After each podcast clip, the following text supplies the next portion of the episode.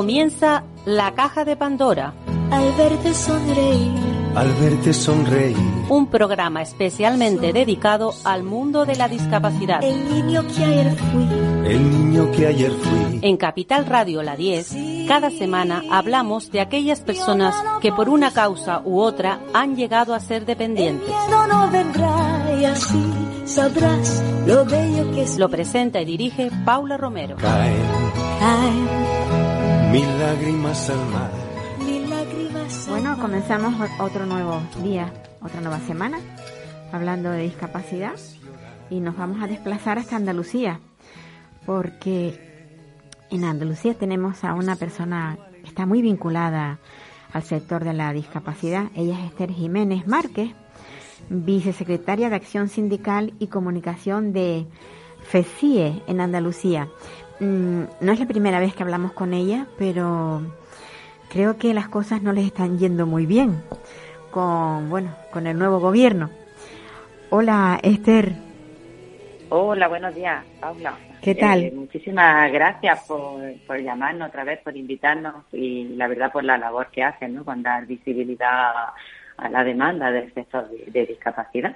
Pues- Pues, nada, bien, aquí seguimos en la, en la batalla día a día y, y bueno, pues tenemos que lamentar otra vez desde FECIR pues la, la ruptura, ¿no? De la negociación de- del 16 convenio de centros y Ujú. servicios de atención a personas con discapacidad. Una vez más, pues bueno, eh, aparte las partes negociadoras, pues después de un año y medio, pues nos lleva todo a un punto muerto. Eh, te explico un poquito. eh, Oye, una, a mí me gustaría que, que nos dijera, ustedes llevan 16 años de convenio, o sea, han pasado por ahí mm, distintos políticos y todos han llegado Sí. a, una, a un acuerdo, o sea, siempre se ha acordado Bueno, el, el, el, 16 años no, Paula, porque bueno, cada convenio ha tenido una vigencia distinta. Este, por ejemplo, tenía una vigencia de tres años, ¿vale? Ajá. Entonces, pues bueno, ya nos iríamos, eh, eh, pues bueno, a bastante tiempo atrás. Pero bueno, ahora es verdad que históricamente siempre lo ha estado eh, negociando dos sindicatos, UGT y comisiones. Sí. Y actualmente nos encontramos con el convenio bloqueado, ¿vale? Eh, y bueno, pues respecto a la negociación, informaros que, eh, que a- ayer no hubo acuerdo en el CIMA, en el Servicio Interconfederal de Mediación y Arbitraje. Por lo tanto, eh, pues bueno, pasamos a judicializar el artículo 32. Eh, esto comienza con el inicio de la negociación 11 meses antes de que finalizara su vigencia, eh, algo inusual. Eh, pudiera ser más bien por el conocimiento acertado de, de que ya conocieran la representatividad de FECIE, ¿no? que, Ajá. quien ya pudo ser partícipe en esta negociación. Y, y bueno, el conflicto, pues incapaces de negociar, se sustenta en este artículo, en el artículo 32, el cual nos, nos- nos actúa como cláusula de revisión salarial, que pretende garantizar unos incrementos salariales para 2022. Claro. De ahí, pues pasamos a la- al 8 de abril, que se formaliza un preacuerdo verbal entre las organizaciones sindicales, que es Comisiones Obreras y UGT, como ya he dicho, y las organizaciones patronales, son AEDI, FEAC, Educación y Gestión, CESE y ANFE, que da un giro contradictorio a- al texto del artículo 32 del convenio. Porque ese Este artículo, ¿qué artículo recoge? es- ¿Qué recoge ese artículo? Mira, este artículo eh, realmente habla de la revisión salarial. Entonces te dice que finalizada la vigencia del convenio, las tablas fijadas en este presente convenio se actualizarán por como determinen las partes negociadoras, ¿no? Para, para un periodo sucesivo de tres años, conforme al IPC Vale. acumulado en el Pues- periodo anterior. Ajá. Entonces, pues bueno, se garantiza un incremento mínimo del 3,75 De- sobre de el salario la subida salarial, o sea, tal tal cual está a nivel a otros niveles, me refiero. No, Efectivamente. no es eh, especial, no es, no es algo especial para el sector discapacidad, sino que No, según, claro. según la subida del IPC, así te- tendrían que subir los salarios. Vale. Claro, lo que pasa es que se acuerda un incremento mínimo del 3,75, pero vamos, el IPC acumulado en los años 19, 20 y 21 ha subido un 6,8. Claro. Entonces, claro, habría que aplicar, eh, según este artículo, un 3,75 al salario base desde enero de este año, del 2022, y un 3,4 eh, del IPC acumulado repartido al 50% en cada uno de los dos niveles que tenemos en nuestro convenio de antigüedad, que se llama Ajá. N1 y N2. Pues bueno, eh, complementos de antigüedad que se le se negoció así, ¿no? Que lo que lo que serían los trienios. Bueno, pues después nos pasamos ya al 31 de mayo, eh, donde Comisiones pues rompe el preacuerdo en la mesa de negociación. Un acuerdo que estaba, pues bueno, un preacuerdo que, que respondía a, una subida de un 6,8 para unas categorías, el grado, para grado y técnico superior, un 8% para técnico y técnico superior y un 10% para operario, obviamente prorrateado en los tres años siguientes. ¿no? Eso es más o menos el preacuerdo que se negocia verbalmente. Eh, además, el acuerdo lleva más cosas, lleva una subida mínima del 3,75 salario base para 2025, como he dicho antes, más un N3, un nuevo complemento de antigüedad, ¿vale? también con un valor de 3,75. Pues nada, el arrebato de comisiones por judicializar el artículo 32, pues nos va a llevar a un tiempo muerto una vez más y ah, bueno, ahora con el añadido de permanecer a la espera de la interpretación de dicho artículo por un juez. Claro y también añadiéndole la diferencia de desunión entre los sindicatos de Comisión Obrera y, UGT. Eso te iba a decir yo. ¿eh? La, sensación que da ahora es que no estáis, no estáis todos de acuerdo. Que, hay claro, ni siquiera, claro, la sensación, no, la sensación y la realidad es que los dos sindicatos que negocian el convenio, eh, ahora mismo hasta ellos están desunidos porque no, eh, no estaban de acuerdo con esa ruptura del preacuerdo, eh, unos sí, otros no y en realidad, pues bueno, como he dicho al principio, eh, empieza a negociar 11 meses antes eh, con la excusa de que iban a hacer una buena negociación. Y ahora resulta que 18 meses después estamos en el punto cero, eh, no tenemos nada. Y los trabajadores, siendo palabras suyas, que con el salario de los trabajadores ni se juega ni se explora, pues a los hechos nos remitimos. Pues ¿A qué estamos jugando? ¿A qué estamos explorando? Si yo ahora judicializo un artículo de un convenio entero, pues puedo esperar un año a que salga el juicio, a que el juez dictamine y mientras tanto, pues todos los trabajadores, claro. claro, que día a día están demostrando su vocación, su profesionalidad, su compromiso personal con las personas con discapacidad, pues eh, volvemos a un punto muerto otra vez. Esther, Esther si, si hablamos de de este colectivo, bueno, que está, digamos, bajo la acción sindical y demás, que qué número de personas están escritas a, bueno, están bajo, digamos, el paraguas de FCE? Bueno, pues te podría decir que Actualmente, para, para poder negociar el convenio a nivel nacional, un sindicato necesita un 10% de representatividad, ¿vale? Y de ahí eh, sospechamos que, que esa, esa necesidad de, de negociarlo 11 meses antes quizás hubiera sido por el miedo a conocer que ya FECIE podría haber entrado en esa negociación, porque que hoy día tenemos casi el 13% de representatividad. O sea que de no haberlo denunciado 11 meses antes, que sí hubiera presentado su certificado y, como mínimo se hubiera roto ya ese sindicalismo histórico, ¿sabes? De, estar negociando un convenio solamente dos ideologías o dos sindicatos. Bueno, pues, Entonces, ahora mismo estamos en esa representatividad. Obviamente ese ya no puede ser, y, lo lamentamos muchísimo porque, bueno, como mínimo mm, reconocemos que no ha habido capacidad negociadora para frenar un convenio entero y romper un preacuerdo por el, por el, artículo, que es un artículo importante, el que habla de, del salario, pero no, no pares el, el, compromiso, o sea, sigue negociando. Y ahí es donde más nos, nos lamentamos, ¿no? De, de, no haber podido estar simplemente por una mala práctica de haberlo denunciado con tanto tiempo de, antelación y no esperarlo tan, tan pronto, ¿vale? Pues en esa estamos, Paula. ¿Y el, ¿Y el número de perjudicados eh, en Andalucía eh, es ese porcentaje que tú me has comentado? Me has comentado. No, en, eh, no, en Andalucía PSIE tiene ahora mismo el 23% de representatividad. oh, o sea que es, mucho mayor. Es mucho más, lo que pasa es que el convenio es a nivel nacional. Ya. El convenio como se, claro. ¿Y, luego cada comunidad, en cada comunidad autónoma se aplica de distinta manera o se rigen por el convenio nacional? cuando hay un acuerdo, cuando hay un acuerdo a nivel nacional, ese acuerdo eh, es respetado por todas las comunidades.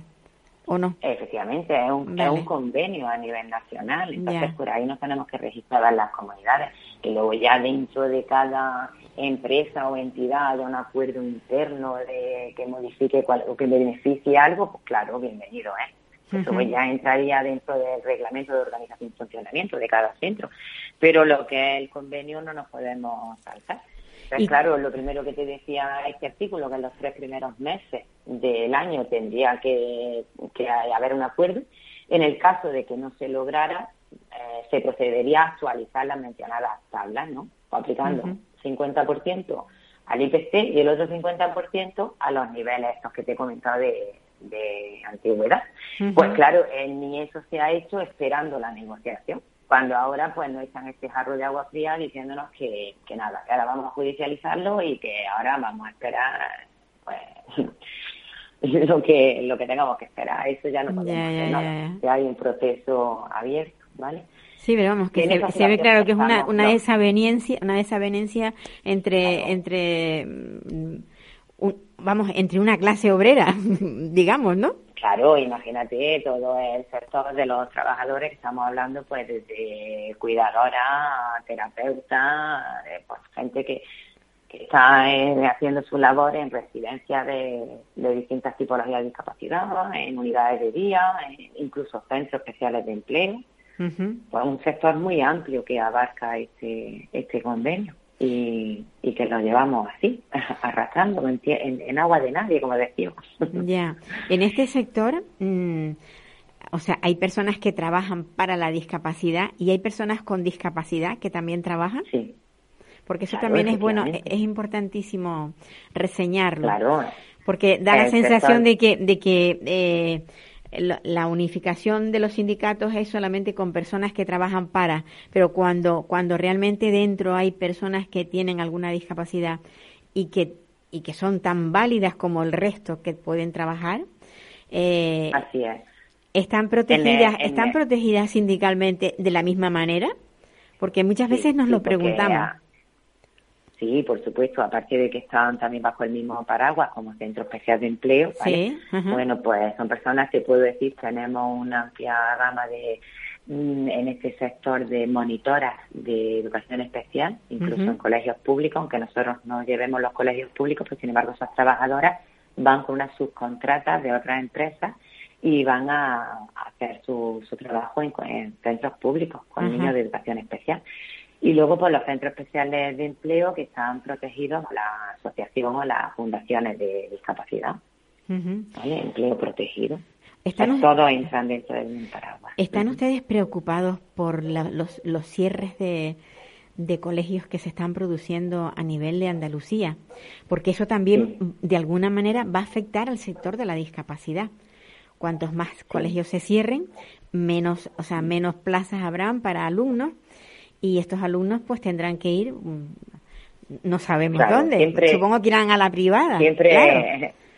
¿Cómo, cómo, eh, ¿Cómo, lo ven ustedes? O a los públicos, a los públicos. Siempre hemos tenido esa preocupación eh, y siempre, eh, bueno, desde CECIE ya lo hemos dicho en otras ocasiones aquí en tu programa que defendemos la libertad de elección de centro. lo primero es la, la decisión de los padres y si deciden un colegio concertado de educación especial, pues bueno, pues por algo será, porque a lo mejor vienen rebotados de, de la ordinaria, ¿no? Porque no se hayan adaptado los chavales. Respecto a cerrar los colegios nuestros, no se dice la palabra cerrar políticamente, se dice que nos ofrecen que nos quedemos como centro de recursos. Centro de recursos y que a la vez enseñemos a los colegios ordinarios, ¿eh? bueno, pues a adaptar los currículum a, a las necesidades de cada niño. Eh, bueno, y en, ese, en esa nube estaremos siempre. Lo que pasa que la, la labor de los colegios específicos, valorada por los padres, siempre va a estar ahí latente también. No, no, por supuesto. Es lo que claro, es nuestro pilar. Así que, es que cuando, cuando eh. se, se creó la ley para, de integración para que los chicos, las personas con discapacidad, los niños con discapacidad entrasen en los colegios normales, bueno, normales, entrasen en los colegios con el resto, con el resto, en los ordinarios. Eh, no se creó, mm, desde el punto de vista económico, el suficiente personal para que pudiera trabajar con ellos codo a codo con el resto, ¿vale? Entonces, siempre se ha habido que ha habido segregación dentro de los propios colegios. Han habido muchos padres enfadados porque su hijo estaba en un rincón del patio, nadie jugaba con él, eran dos o tres, no tenían profesor suficiente, o sea, una serie de cosas que ¿Cómo se puede lograr eso? que eso mejore. Respecto a la financiación, eh, respecto a la financiación es que se puso públicamente, que el presupuesto era cero euros. Eso respecto a la financiación. Y respecto al tema social, pues lo que siempre defendemos, que la integración tiene que nacer desde la sociedad, desde la misma sociedad. Entonces, si nosotros empezamos desde, desde un infantil a aceptar a las diversas discapacidades, eh, pero luego seguimos fomentando eso ¿eh? y corrigiendo esos fallos en nuestros propios hijos, pues yo creo que sí podríamos llegar realmente a una sociedad inclusiva, pero eso no se está haciendo.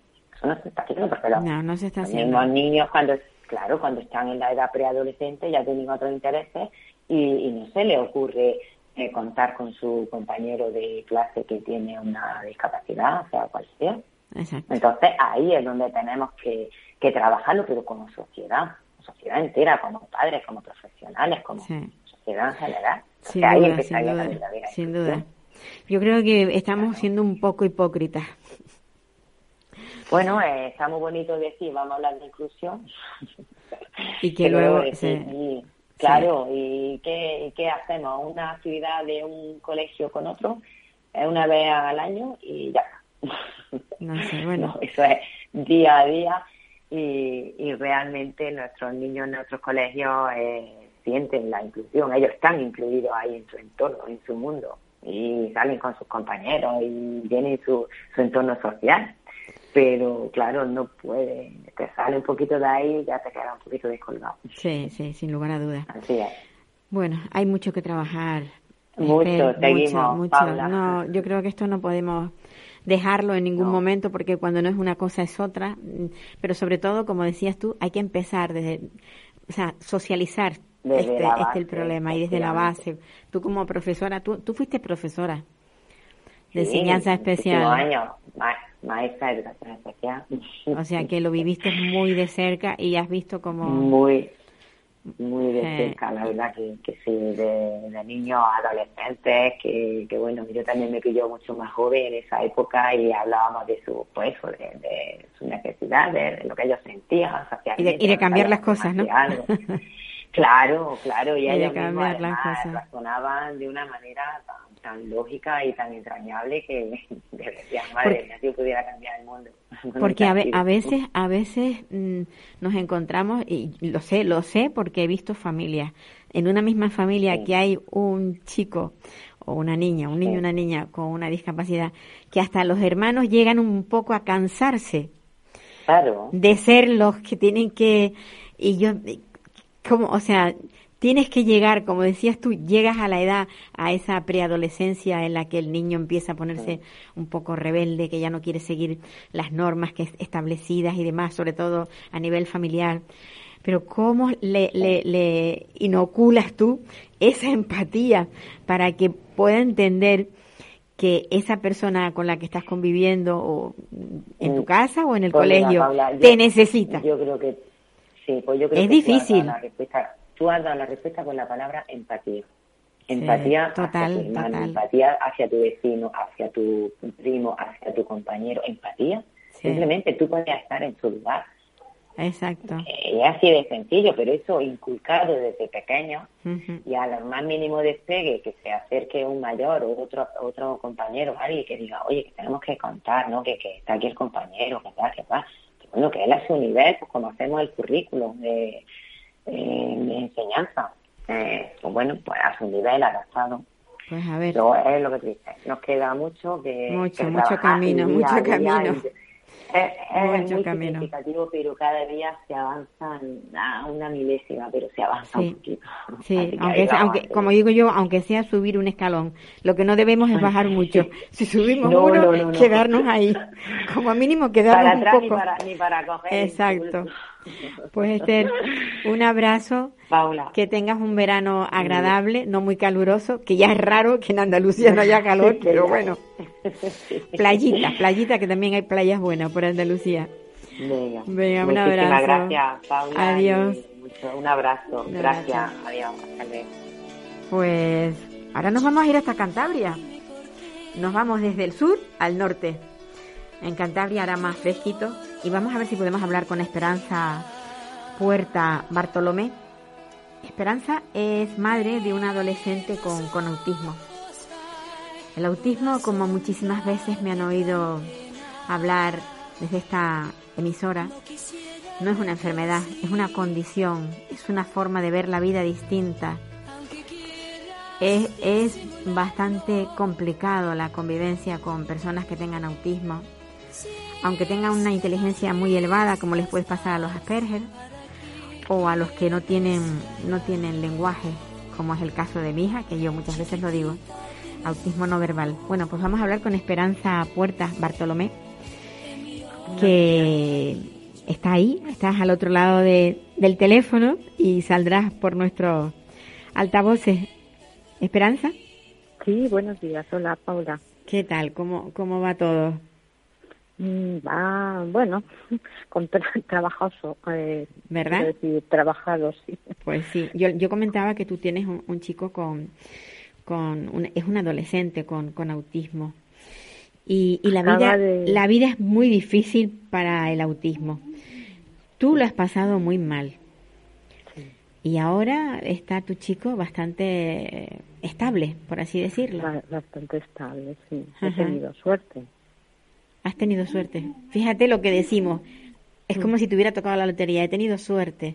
He tenido suerte porque mi hijo, pues, mm, se calmó con la risperidona. Pero yo tengo amigas que tienen hijos que no se calman ni con todo el Bademecum Ya. y que tienen que tomar medicaciones más fuertes Ujú. y, ¿Y ha- más ha- has variadas. encontrado un, un, un médico que ha sabido mm, pautar la, el la medicación que tu hijo necesita? No, No. yo no lo llamaría así, Paula. Bueno, pues cuéntanos. A ver, porque los psiquiatras de la Seguridad Social, que son los únicos que me puedo permitir, Sí, mm, como casi tienen, todo. sí, tienen tres medicaciones. La risperidona, el metilperidato y... Y el, el aloperidol, ¿no? ¿O no? Sí, También. pero mm, afortunadamente mi hijo se calmó con la risperidona. Es verdad que al principio pues tardó unas semanas, pero en la última semana me mordió el dedo y me dejó media falange de el dedo índice de la mano derecha. Madre mía. Sí, y, y- pero fue lo último que hizo eh, hace cuatro años. O sea, realmente yo llegué a la conclusión que a mi hijo, y no me lo quita nadie hasta que se demuestre lo contrario, le molestaba algo en las neuronas, tenía una hiperactividad o, o u otra cosa.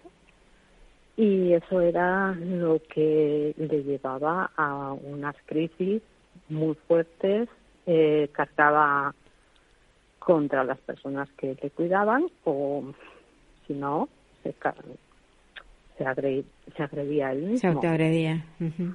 Sí, se palmoteaba con fuerza la cabeza y bueno, aquello se ponía el cuero cabelludo rojo entero y también, bueno, por ejemplo, el profesor tenía mucho miedo de que se lesionase el cerebro. De los golpes no- que se daba. Los golpes que se daban, no se Sí, le podía sí. poner ni un casco ni, ni nada. Sí, porque mucha gente recurre a eso, a ponerse un a ponerle un casco, pero ellos son tan rebeldes que se lo quitan. Exacto. Eh, Además era imposible en la crisis ponerle nada. claro. Tenía una fuerza descomunal, no se dejaba poner nada. Era bueno, afortunadamente no no llegamos a ingresarle y probamos algún, bueno, yo yo era muy reacia a la risperidona.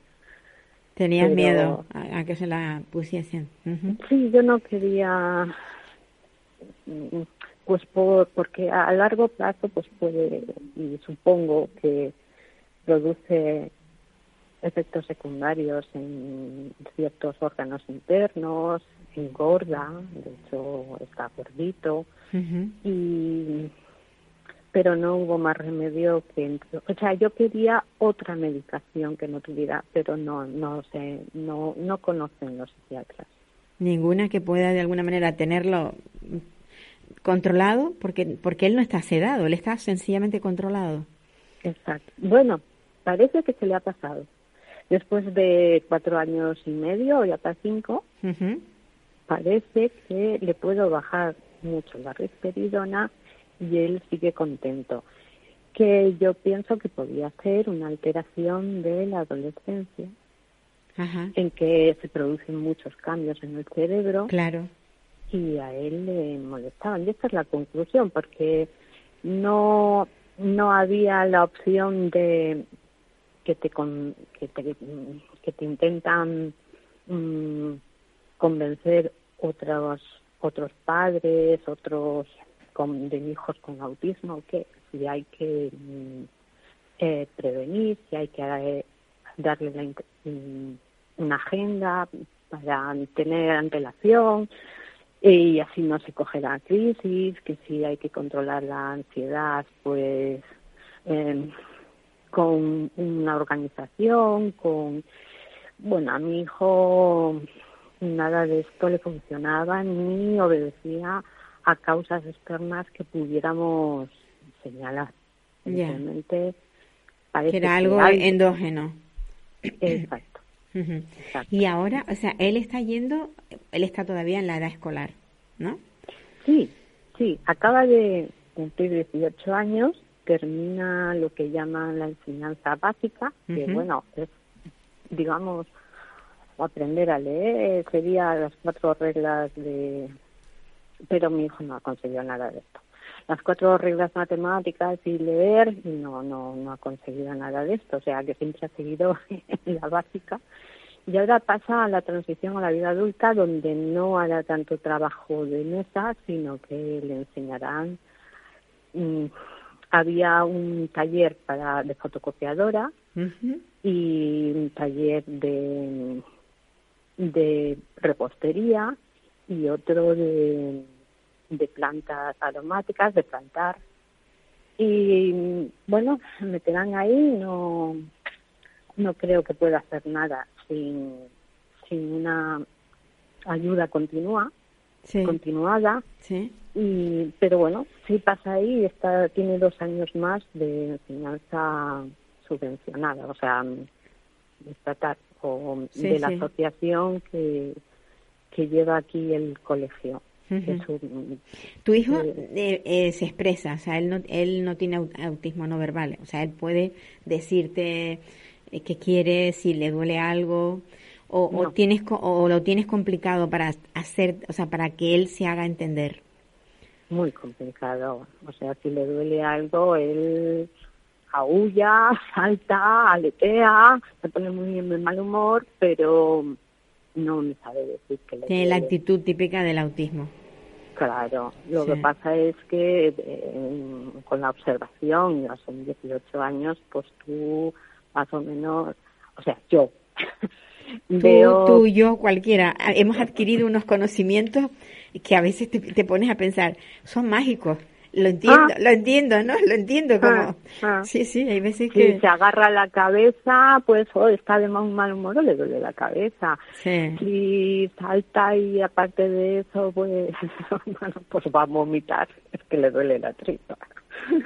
Entonces, eh, es una observación directa. Sí. sí, de hecho, ¿cómo se expresa? Pues mira, mm, tenemos una gata y mi hija dice, a veces es más lista la gata y otras veces es más listo mi hermano en esto de comunicarse, claro.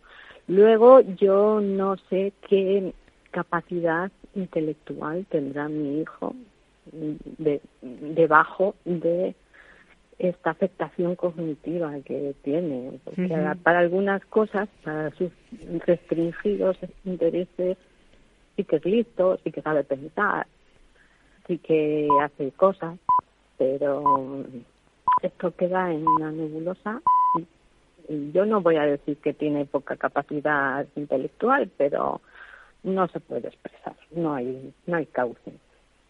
No tienes ninguna, ninguna forma para que él se exprese, o sea, para que él te transmita lo que siente o desea.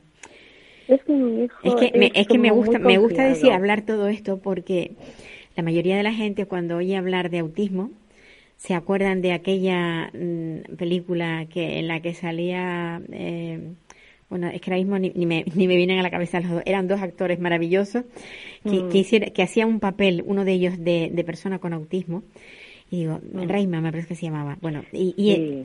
y el y, y la, la- el protagonista eh, pues eso encarnaba a una persona con autismo pero es que el autismo no es ese el que se está viendo ahí en esa película es, No, es más no, complicado Eh, eso, esa clase de autismo puede ser uno entre mil. Eh, además, eh, creo que se llamaba ah, trastorno sauvage o sau- como salvaje, una cosa así. Bueno, sí que tiene, claro, puede que entre dentro del autismo. Yo no, no soy psiquiatra, no puedo saber, pero mm, la mayoría de las personas con autismo tienen discapacidad cognitiva. Y vamos a decir lo que antes se llamaba retraso mental. A mí no me importa decir esto de mi hijo, porque yo le quiero igual. O sea, no, no es una, no es una, la inteligencia no es un, eh, una condición para la dignidad humana. Pues. Él tiene su propia dignidad y además es una persona encantadora. Mi hijo es una persona muy seductora. De hecho, lo dicen todos los profesores, todas las madres que le conocen. Es un, un chico del que te enamoras, vaya, porque tiene una sonrisa y, y un mirar tan dulce, tan encantador que la verdad mm, no casi que no le hace falta más para llegar al corazón de las personas. Otra cosa es pues eh, su capacidad de vivir. Tiene muy pocas capacidades y entonces necesita siempre una persona, una persona que le ayude, que le dirija, que le haga las cosas. Tiene poca capacidad autónoma, aunque bueno, a veces espabila. El otro día se me vistió entero, no sé qué le dio. Ajá, qué bien. Sí, lo que pasa es que él no sabe qué es el derecho, ni el revés, lo que la ropa que va delante, la que va detrás. eh, entonces, mm, da igual que le digas, venga, vamos a vestirnos. Tienes que, tienes que estar al lado de él, diciéndole, esto es así, esto es así. Tratando de que, de que de alguna manera eh, pueda eh, componer la, digamos, la, la estructura de la ropa. Sí, sí, sí, sí, porque si aciertas por casualidad, lo mismo se lo pone del derecho del revés, lo mismo se saca la ropa del cesto de la ropa sucia y se la vuelve a colocar, y, en fin, que, que hay que estar muy pendiente de él. O uno de sus intereses es comer, y si no estás atenta, pues que come cualquier cosa a deshora. Menos mal que le ha bajado la ansiedad, la risperidona da muchísima ansiedad para comer Ajá. y le han educado bastante. Él más que comer no masticaba, casi engullía. En el cole le han puesto un temporizador al lado tiene que sonar antes de comer el siguiente bocado. Yo también le Ah, hago... es un buen sí. sistema. Sí, sí, para que él sepa cuándo. Él es bastante obediente, bastante dócil, bastante flexible. Es una cualidad que tiene mi hijo un poco distinta a Al- al- a- personas con exactamente, a las personas con autismo. Sí, sí, sí. Sí, sí, porque cada uno tiene sus mm, más y sus menos en los ítems que constituyen el autismo. Eh, él es bastante flexible, vaya, puede, de hecho este año ha tenido tres profesoras y se ha adaptado a ellas perfectamente. Por supuesto, él prefiere la profesora de siempre, Claro, conocido claro. desde chiquitín, y sí que hay diferencia entre las personas a las que tiene apego que es a las que se dirige, y las personas desconocidas que simplemente pues es que pues ni las ve. no, no le molestan, es tolerante, pero no se dirige a ellas. La verdad es que sí, sí tiene plenas cualidades humanas. No, pues no es un extraterrestre, por mucho que a muchas personas desconocedoras de la discapacidad sí, tienen miedo. Yo, yo antes cuando decía que, que, había una película, que ahora he recordado, Tom Cruise era uno de los protagonistas y, y, Dustin, Hoffman, sí, mm. y que hacía un buen papel, la verdad, el Dustin Hoffman. Sí, sí, que, que no, que no, esa, es, es algo que nos, nos ha dado una imagen muy, muy, no bonita, pero muy fácil, porque no es que fuera una imagen bonita, nos ha dado una imagen fácil de la vida que puede llevar una familia con una persona con autismo. Eh, tú ahora mismo estás haciendo una descripción de lo complicado que puede ser. Eh, si, si la persona está controlada, como es el caso de, de, tu chico, que a través del risperdal, pues, porque la risperdona y el risperdal es lo mismo, bueno, risperdona es lo que contiene el risperdal, y, y, y, está controlado porque por suerte esa medicación le le ha venido bien, pues las cosas son más fáciles pero si no, mm, la vida es bastante complicada. Pues si no hubiera que haber, haberle ingresado en un psiquiátrico porque ah, no se podía hacer vida realmente. Mm. Sí, es que... Hombre, eh, al final un padre o una madre, no sé, tiene que, unos hermanos tienen que sobrevivir.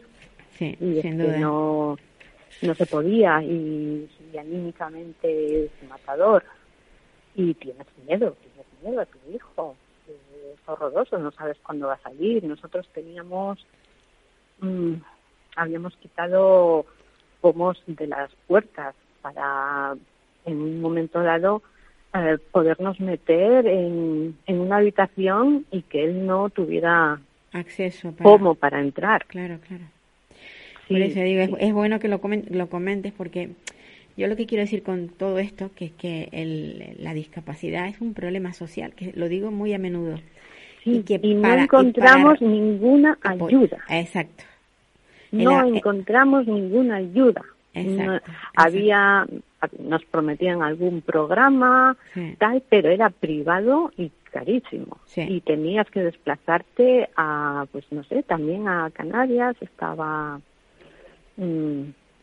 esta profesional que tenía una terapia intensiva, también para empoderar a los padres, para enseñarlos, pero mm, el mayor problema es cómo a este niño agresivo y, intolerante en ese momento a todo le, embarcabas le metes en un avión, y a Canarias o cualquier otro sitio, vaya. Esperanza, que eres una, una luchadora y estás ahí. Gracias a Dios que, bueno, gracias a Dios, gracias a los fármacos que han conseguido tenerlo controlado. Y tú, bueno, pues puedes tener un poco de calidad de vida, que es, es lo que se espera, no esperamos otra cosa. De hecho, yo mm, calculo ahora que sí se puede vivir con mi hijo eh, indefinidamente. Pues sí, pues me alegro Pero mando una, un abrazo muy fuerte a mis compañeras que no, no han podido vivir con sus hijos y, y que han, han tenido que ingresarlo en alguna residencia, mm, mal entendidos, mal atendidos y que han visto degenerar las condiciones de salud de sus hijos, pues sí. que es tristísimo. Las mando un fuerte abrazo y que no se me no se me sacan de, mi, cerebro y de mi corazón. Un abrazo. Muy grande, Esperanza. Vale, gracias. Cuídate mucho. Hasta Pues esta es la vida de Esperanza, que es la vida de cualquier familia, cualquier madre que tenga un hijo con, con las características de, de su hijo, un chico con, con autismo es tan difícil. A mí me gusta de vez en cuando recordarlo porque lo que nadie se imagina es lo que se vive dentro de las cuatro paredes de, de una casa. Eh, lo que se ve fuera es una cosa y lo que se vive es otra. Eh, noches enteras sin dormir por, por problemas de, de, ansiedad, por problemas de, de, eso, de personas que sean, de chicos, chicas que se autolesionan y permanecen horas y horas sin, sin dormir. Bueno, ahora nos vamos hasta Cataluña, porque en Cataluña hay un señor al que yo le tengo una admiración muy grande porque lleva, yo no sé exactamente cuánto tiempo lleva, pero lleva, yo creo que desde que comenzó la pandemia, lleva manifestándose, pues por una injusticia grandísima, la muerte de su madre. Cipriano Víctor, eh, cada semana con una pancarta se pone delante del centro donde su madre murió. Hola Cipriano. Hola, buenos días. ¿Qué tal? Yo lo he dicho ya que te admiro mucho porque estás muy solo, pero no bajas la guardia. Sigues ahí reivindicando lo que lo que a tu madre no se le dio y que quiere justicia. Solo pides eso, justicia.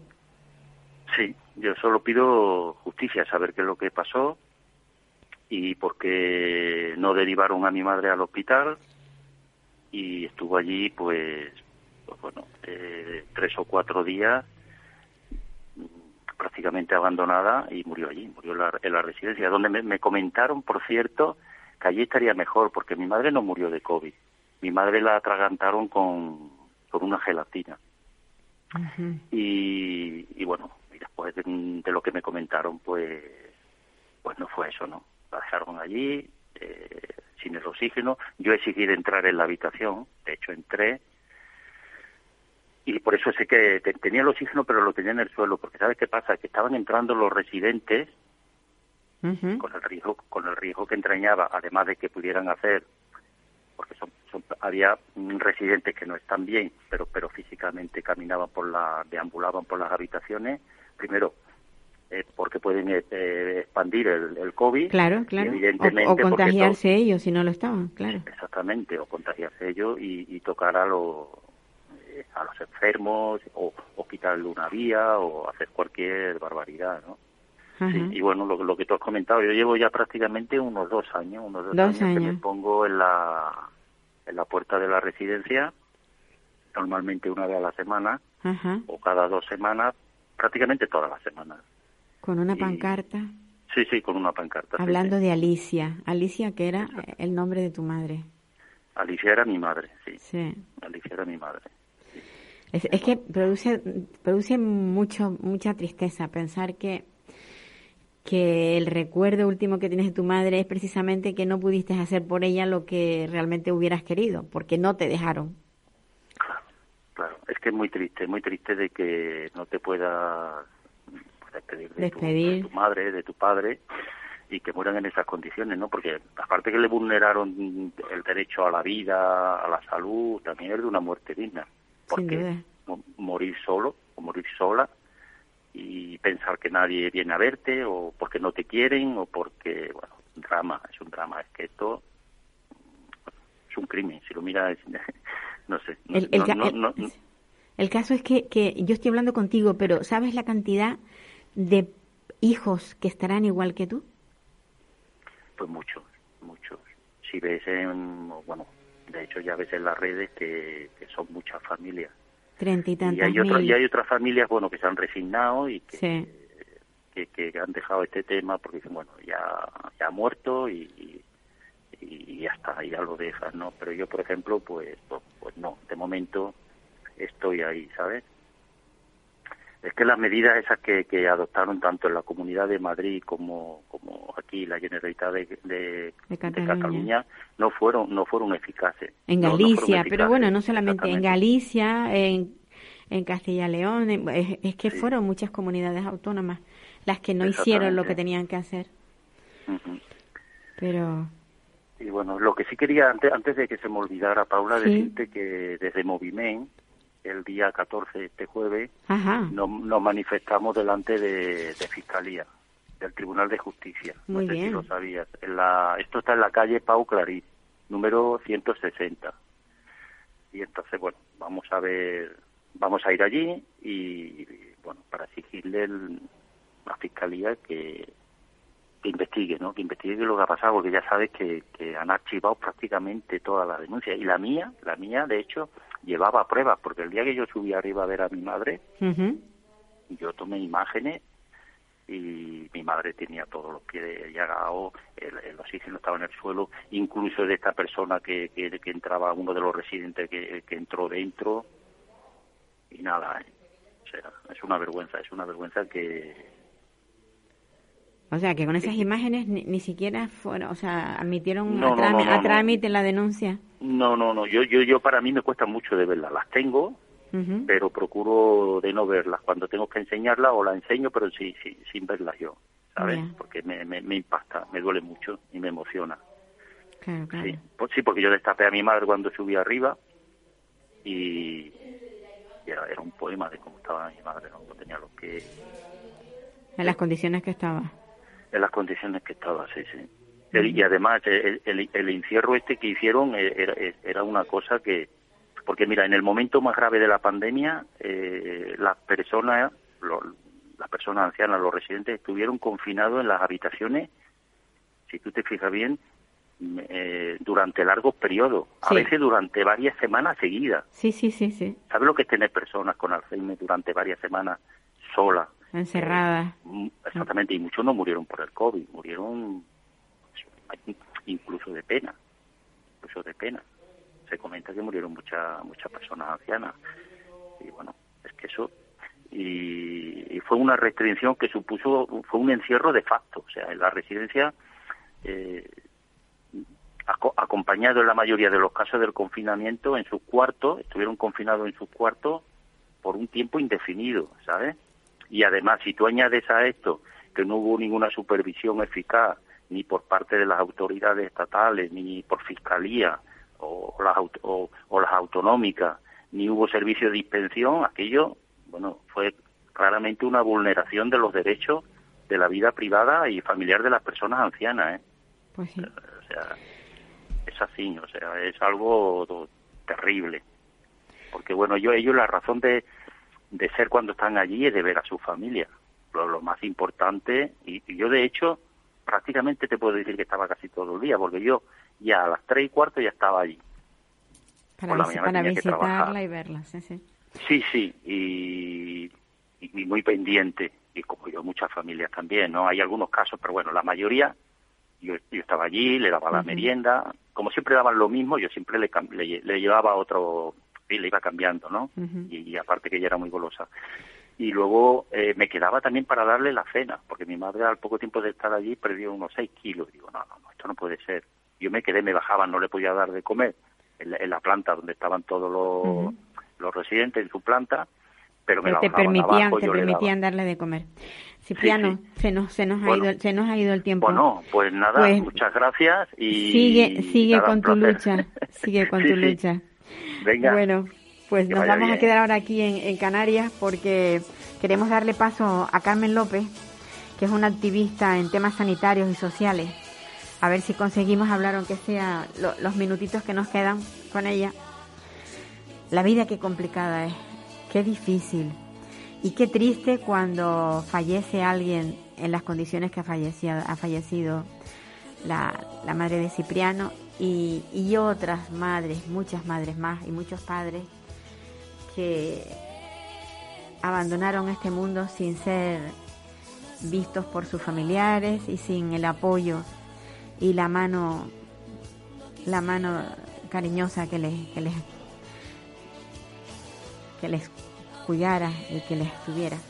Bueno, pues con Carmen López que como ya he dicho es una activista muy grande. Yo la he conocido a través de Marea Blanca, pero ahora ya ella está en otros en otras cosas.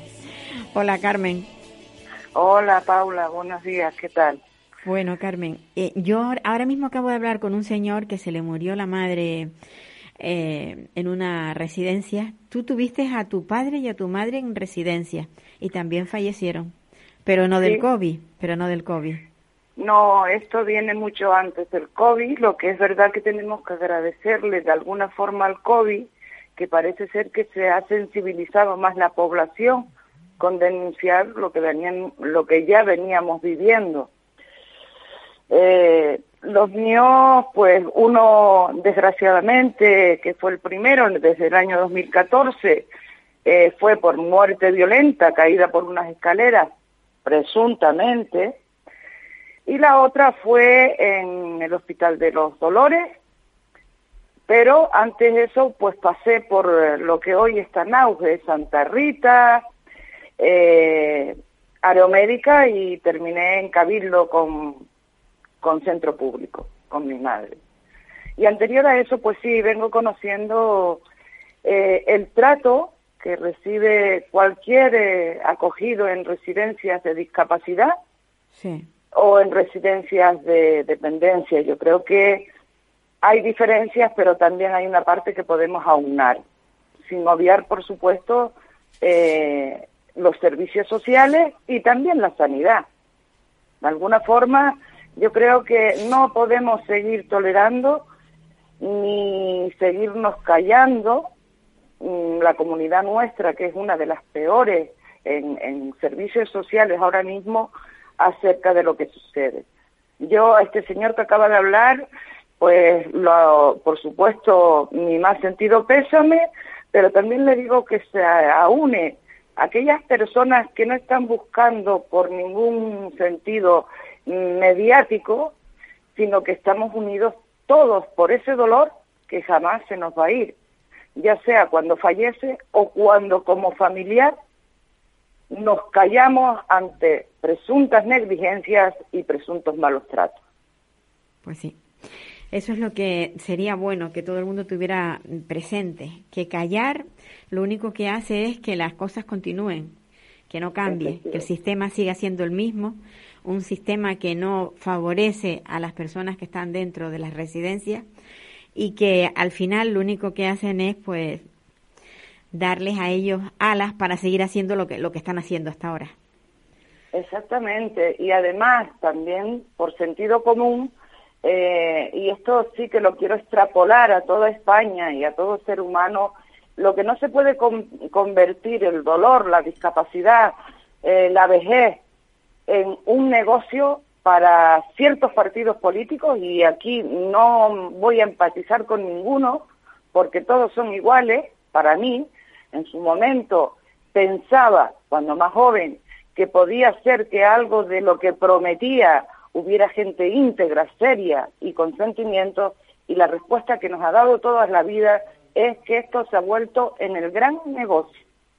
Pues sí. No sé. Em, es un negocio y además lo, lo que decía yo, que si no se dice, no se denuncia, eh, al final lo que se crea es una impunidad dentro de estas estas residencias. Totalmente de acuerdo. Totalmente de acuerdo. Yo invito a la denuncia y miren que yo eh, pues bueno, por mis redes también ha dado a conocer la cantidad de denuncias que a mí se me ha puesto. Y sola. Se me han puesto muchas denuncias también. Quiero decirle ahora a la audiencia y si está la justicia, pues eh, gracias a Dios que el señor Llanes, nuestro diputado del común, ha dado el paso que ha dado y yo creo que es para ya tener un referente que no es que la población denuncie por denunciar. Lo que hay que ser valiente y lo que no quiero para mí, no lo quiero para otro. Y además, el proceso de la vida, sabemos que todos vamos a terminar, o de mayores. Pues sí. pues sí, Carmen. Con eso, con eso lo dejamos, que vamos a llegar a mayores. Carmen, un abrazo fuerte. Muchas gracias, Paula, por tu labor y espero que Dios te dé la fuerza para seguir eh, continuando con eso. Eso espero. Gracias. Venga, un beso. Que amigos, lo dejamos por hoy hasta la semana próxima y, y va a cuidarnos todos, que todavía tenemos por ahí el COVID.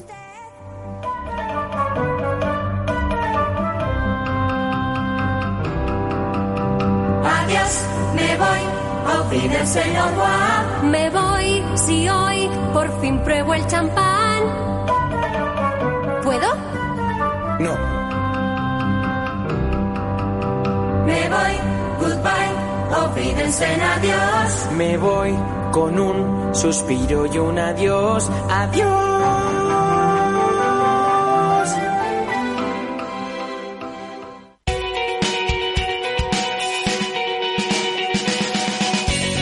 Capital Radio. Música y mercados.